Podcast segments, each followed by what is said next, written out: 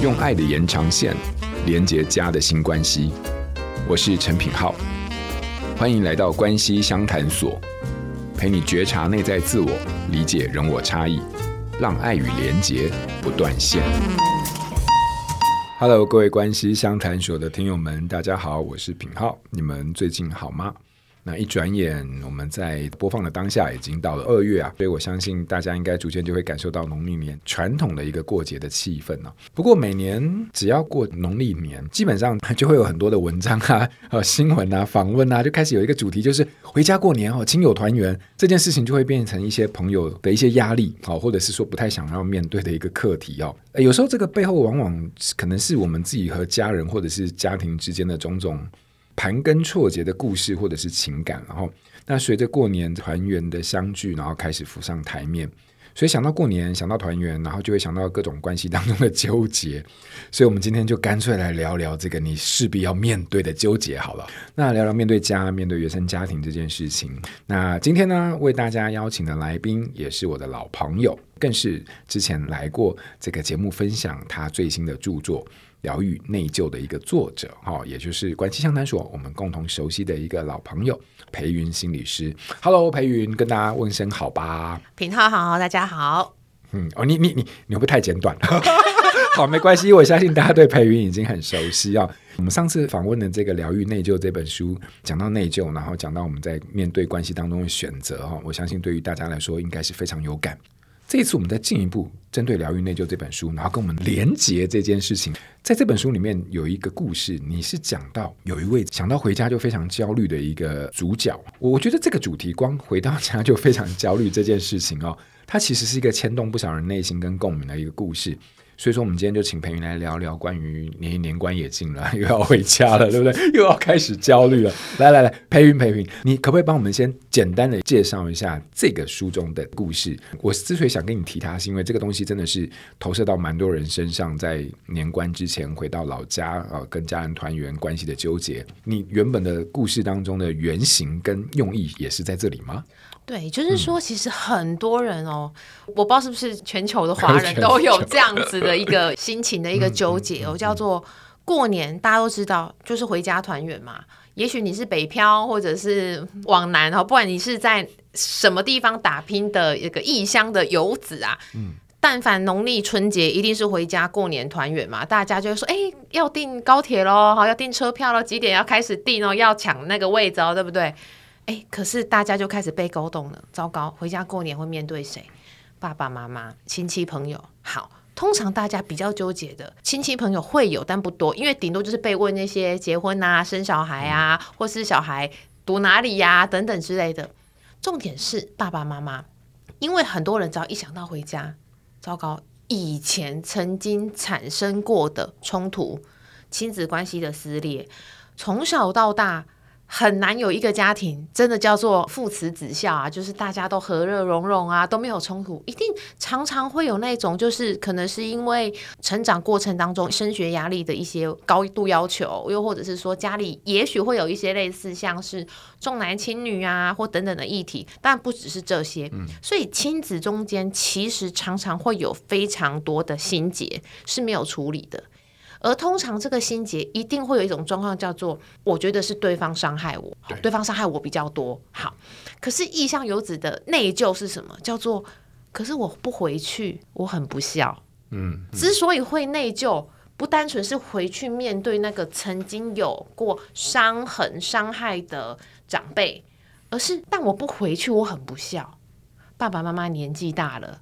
那其实平常也没有住在一起嘛，嗯、我不趁着过年回去给他们看一看，我还算是个人吗？嗯，嗯，好，那再加上如果你又有结婚生小孩，假设你也住在外地，爸爸妈妈也会很想念孙子吧、孙女吧？嗯、哎呦，你如果你不回去，还说哦，我订了什么要出国玩，表面上出国玩好像很开心、很好玩、很潇洒、很帅气，可是你心中那个不孝子、不孝女沉重的自责跟内疚感一定很强。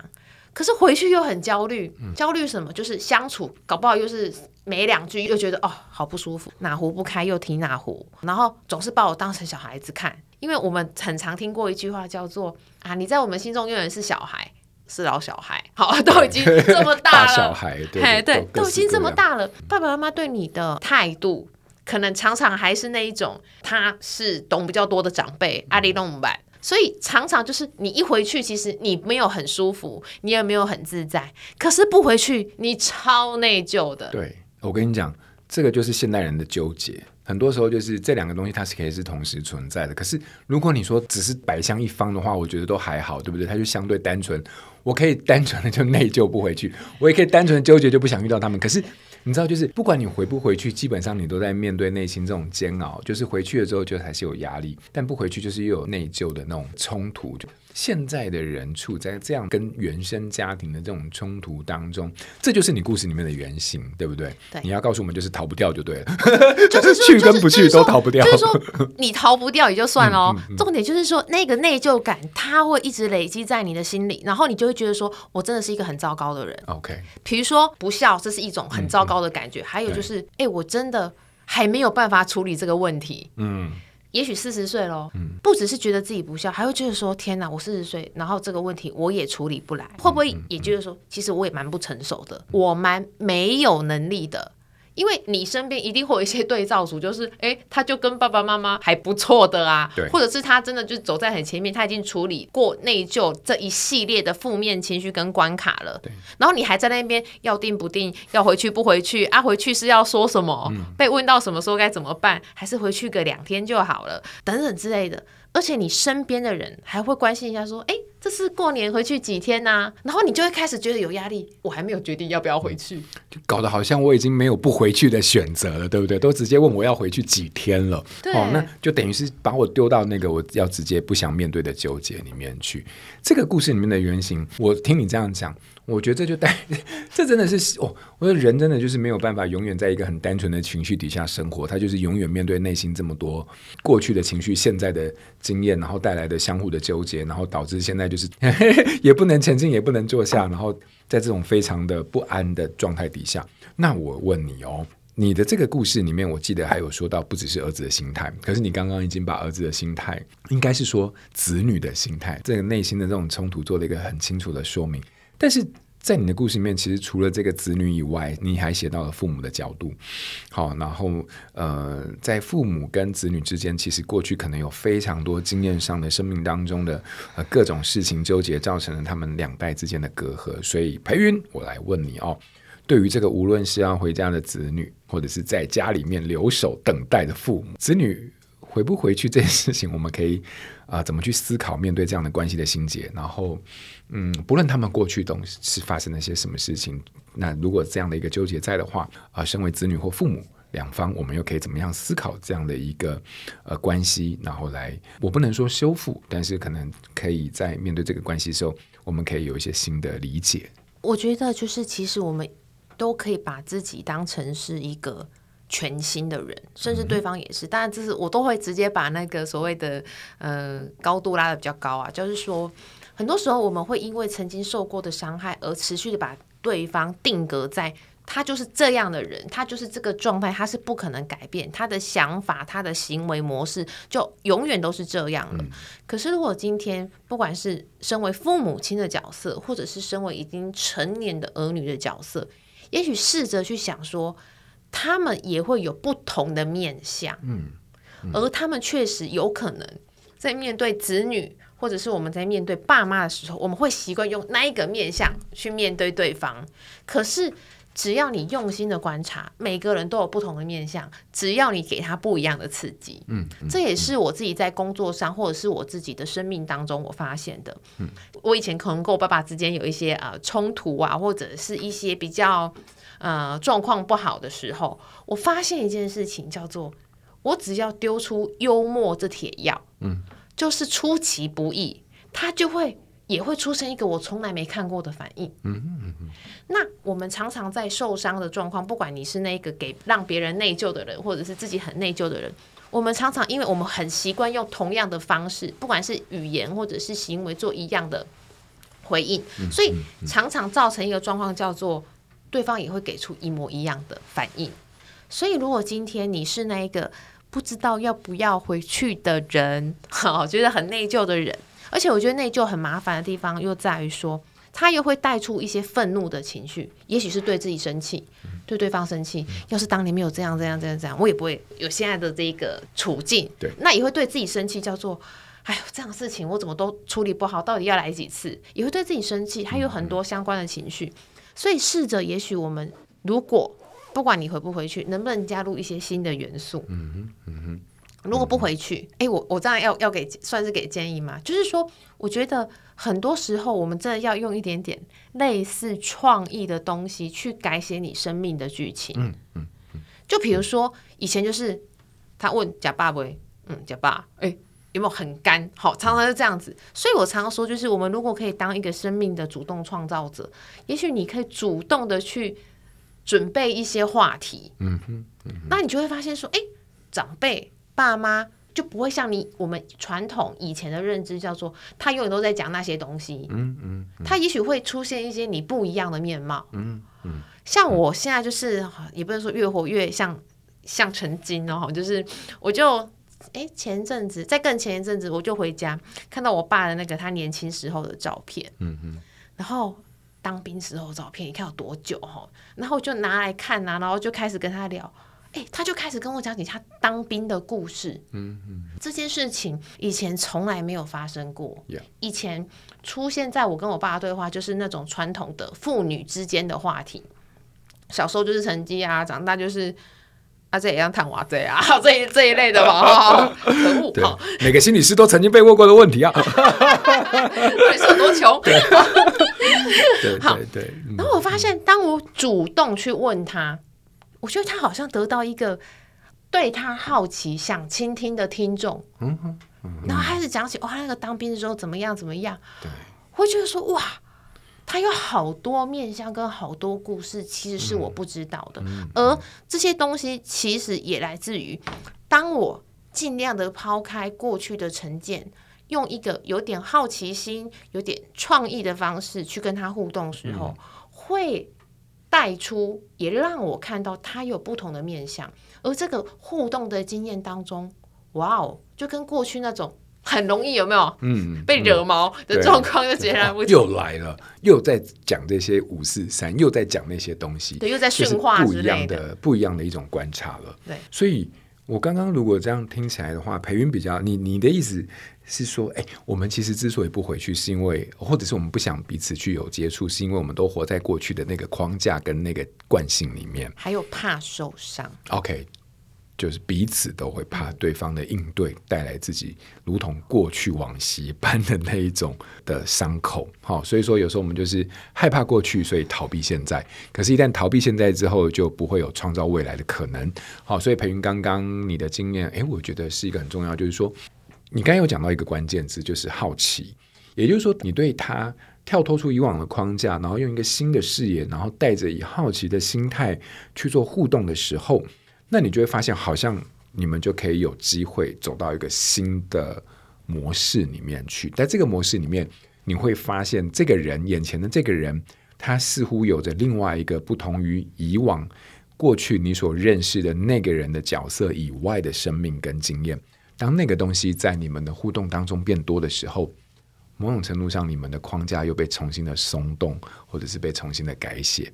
你刚刚那个例子很经典啊，就问男人当兵。我跟你讲，男人到了几岁都爱聊当兵的事情，对不对？这是一个非常非常有用的一个话题啦，对对。所以说，我觉得培云刚刚这个部分，我觉得有帮我们解套。这个解套的一个方向，就是说，我们不见得是在减少生命的重担，但是我们可以改变互动的经验。因为很多时候我们其实是活在过去的互动的经验里面。好，那现在你创造一个新的经验，用你的好奇，用你的创意，用你的幽默，培云是幽默，我们可以用好奇去带动更多的互动的经验的时候，我们来看看有没有什么不一样。是这个意思，对不对？对，而且我也、嗯、我也想起一个比喻，大家可以试着去想，如果你有在下厨的话，你就想你在煮、嗯、没有没有，我也没有，我只是想了用来比喻啦。好，好，就是如果你在煮一锅汤，你你原本要煮的也许是香菇鸡汤好了，嗯、那你原本的调味料材料就是那些，可是如果你试着再加入其他的凤梨丢进去，什么丢丢进去，你的。风味就会不一样。我的意思就是说，当我们丢入一些新的元素进去的时候，你看这个整个锅汤应该不是糟浆啦，就是会变成一个全新的风貌。可是过去我们就会觉得非常就是制式的，就是反正香菇鸡的配方就是这样，我们就只能加这些东西，其他东西我们都不能加。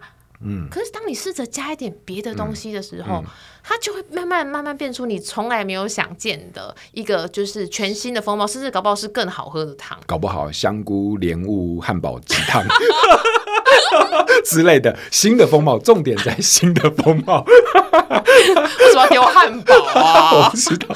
总之就是新的创意哦。不过呃，我我我认同哎，也就是说，我们都就是那个口感还是过去太熟悉的东西，所以你就觉得不会有新意。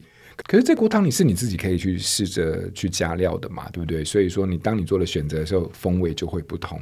我觉得我们不见得一定是去修复过去的关系，但是我们可以创造一些新的体验。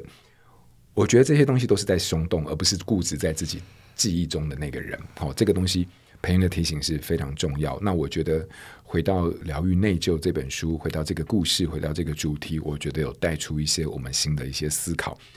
不过啊，我想聊一个小道消息哦，就是说，听说培云，嘿嘿，你最近是不是有一门线上课？那我们在即将要过年的这个时刻，我觉得我们非常需要强化内心的各种关键能力。那可不可以请培云你帮我们分享一下你想到的任何一个啊、能够让听友带着走的关于这个强化内心的能力，任何一个都好，你觉得适合的就好。我觉得跟过年比较有关的，应该可以说是韧性抗压力。呀呀呀！也就是说，其实我觉得很多时候我们常常会因为可能亲友的一句话，就觉得就是哇崩溃，受到打击。对，而且你会发现，就是说。大家真的也很容易崩溃，就是说，可能问到一句，就是说，哎、欸，那个交男朋友了没？哇，哦，也就这么一句话，哎、嗯，可多了，要打击他，没有没有没有。所以我，我我觉得那个韧性抗压真的很重要，就就也就是说，嗯、我觉得韧性抗压这个只是一个看起来是一个很简单的名称，可是我知道品浩也有写过相关的书，还好还好还好。我我我觉得大家可以对韧性的一个了解，就是说。嗯你不是完全不会受到影响，你就是一像一个木头人，完全没有感觉，我不会受伤，我不会觉得不舒服，而是说你能够反弹，你能够再站起来。嗯嗯。所以我觉得就是说，当我们遇到一些突如其来的打击，老实说，其实如果是就过年来讲，亲友的一句话，哦就就类似突如其来的打击啦。但是如果今天不是过年呢？也许是生命当中会发生一些意外或重挫。可能是亲密关系上有一些状况，嗯嗯、又或者是在职场上，可能诶大环境不好，景气不好，又或者是公司内部的各种状况，也许因而失业了，或者等等。我们能不能在遇到打击的时候不会整个崩溃？嗯，然后长时间都站不起来？其实我觉得所有的心理师都至少收获了一个东西，叫做我们有听过太多的生命故事。那人如果真的要非常粗啦，我说粗的分了两大类，就是。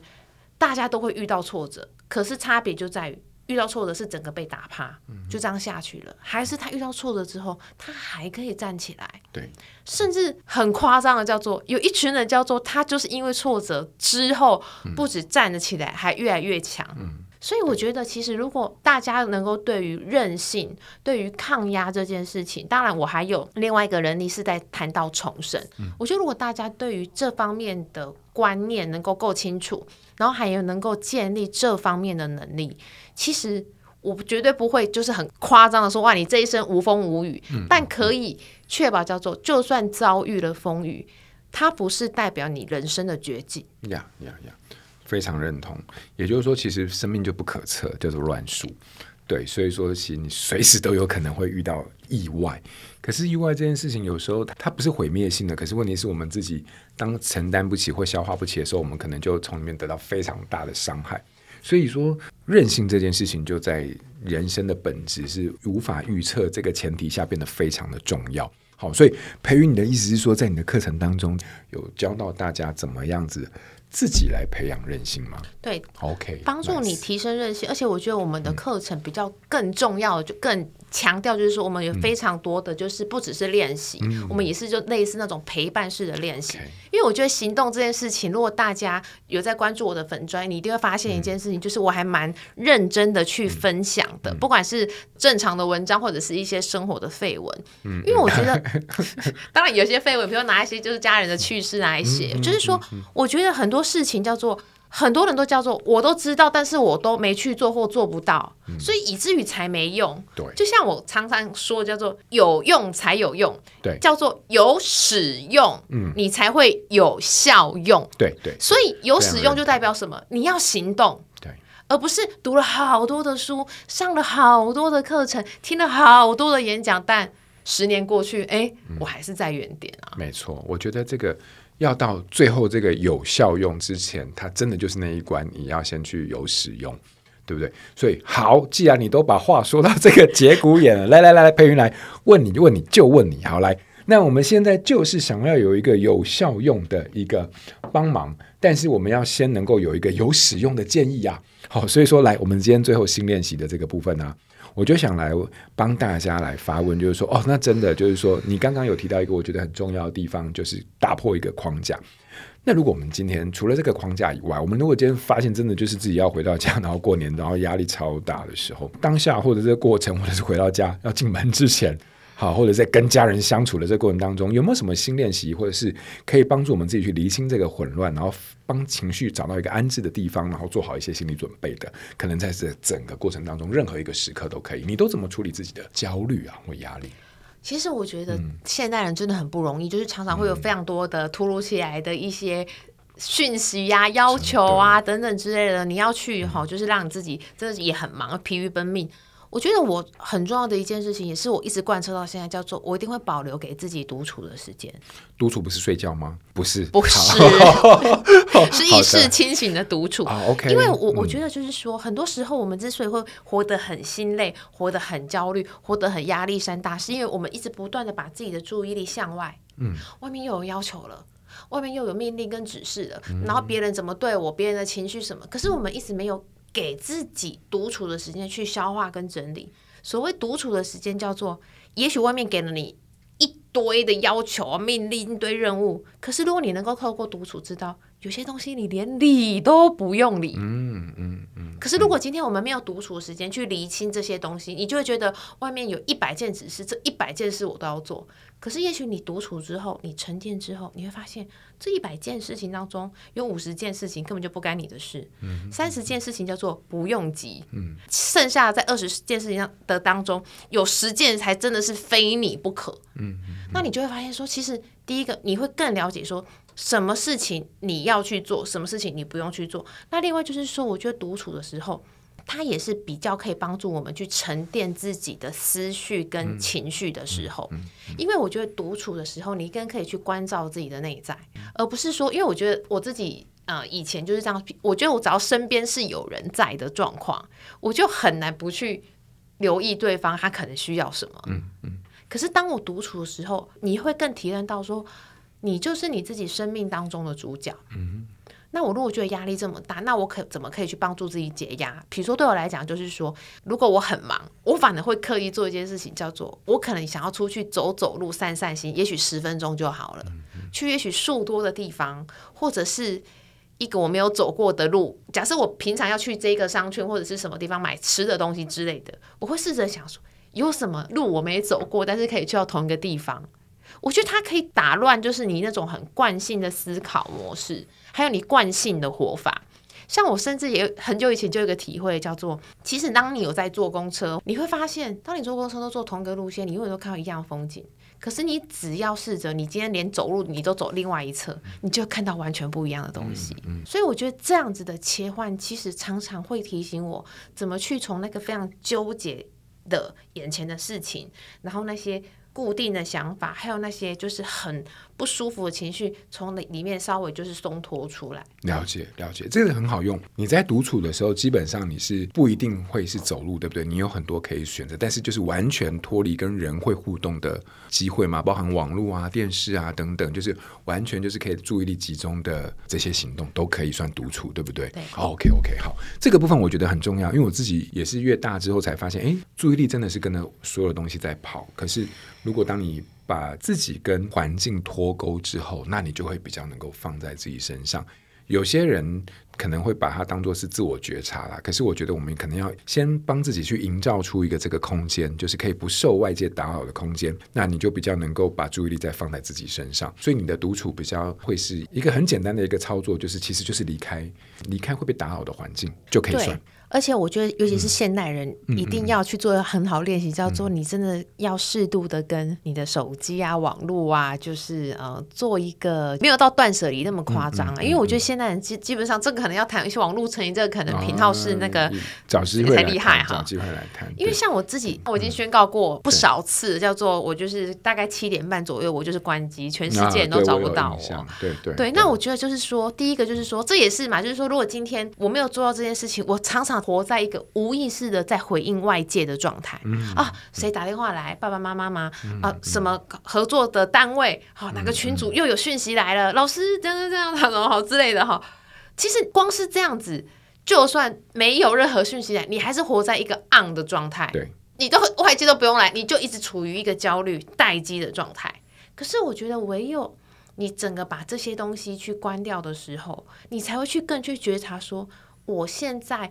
的心情，我现在的身体有没有在告诉我一些讯息？比如说你有没有太累了？然后还有包含我的这些想法，乱七八糟的想法，到底是别人喂给我的，还是我真的自己这样想的呢？嗯，也包含我们看的很多的网络新闻啊，一些讯息嘛。嗯嗯。所以大多数时候，我不太会去看那些什么太负面的一些新闻啊，耸动。我大概知道世界发生什么事就好，可是我不会一直去关注、追踪，然后觉得啊，就是。呃，多是这个世界多么可怕啊，或什么之类的。也就是说，你让自己能够保留一个心理上的余裕，不被这个世界上所牵引。可是，当你有这个余裕的时候，你其实就可以帮自己所有心情或者是情绪上面的这些焦躁啊、浮动啊，或者是纠结啊，都在这个余域当中可以找到一个安静的位置。而这个余域是很很重要的前提，对不对？OK。Nice，我觉得我自己的经验跟培云是非常呃贴近的，所以说如果在现实生活当中，在实际生活当中，当你觉得有压力的时候呢，其实有时候你不断的去注意这件事情，它的压力可能会更大。帮自己去找一个空间，如果没有空间，你可以去走走，因为在走走的过程当中，你会发现你的思绪会跟着你的眼睛，可是你的眼睛不会。放在那些让你焦虑的事情上面，而是可能一个新的风景，然后一个新的刺激，然后一个跟你目前当下的困境完全无关的一些新的框架或者是一些新的视野。你会发现，当你的感官开始跟新的东西连接上的时候，你的思绪也会从那个地方跟着，从原本的焦虑开始脱钩或者是脱离。在这个状况底下，你透过一个行动来帮助自己去制造一个心理上的余裕，然后呢，跟那些焦虑的事情暂时有一个脱钩的时候，那你会发现，哎。好像有时候我们的压力得到了某种程度的舒缓，那你在那个过程当中，你可能就多了更多的余裕，可以来面对接下来的事件，或者是面对接下来的一些情境。所以这个是培育呢，想要在新练习当中带给我们的哦。反正如果你要过年的话，你多了机会到处走嘛，对不对？就是说你出去买个东西，啪啪两个小时再回来，这就是一个很好的新练习哦。好，所以今天非常感谢培云透过这个《疗愈内疚》这本书呢，然后帮我们带到过年的这个主题里面，非常多家人之间的纠葛，以及他面对的一些角度跟方法，还有透过培云自己的一个经验，能够带出我们帮自己营造一个愉悦的一个机会。那如果说你想要了解更多故事当中的细节，可以参考培云心理师的这一本新书啊，《疗愈内疚》。那如果你想要强化内心的力量的话，那更欢迎你可以关注培云心理师的线上课程。那我们也会附上连结在文案。那希望今天的内容对你有所帮助，也希望你会喜欢。那我们今天啊就到这边，我们下次见喽！谢谢培云，谢谢大家，谢谢大家，拜拜，拜拜。亲子天下 Podcast，周一到周六谈教育、聊生活，开启美好新关系。欢迎订阅收听 Apple Podcast 和 Spotify，请给我们五星赞一下。也欢迎大家在许愿池留言，告诉我们你在每周新练习的时间中，生活有了哪些改变和发现。关系相谈所，我们下周见。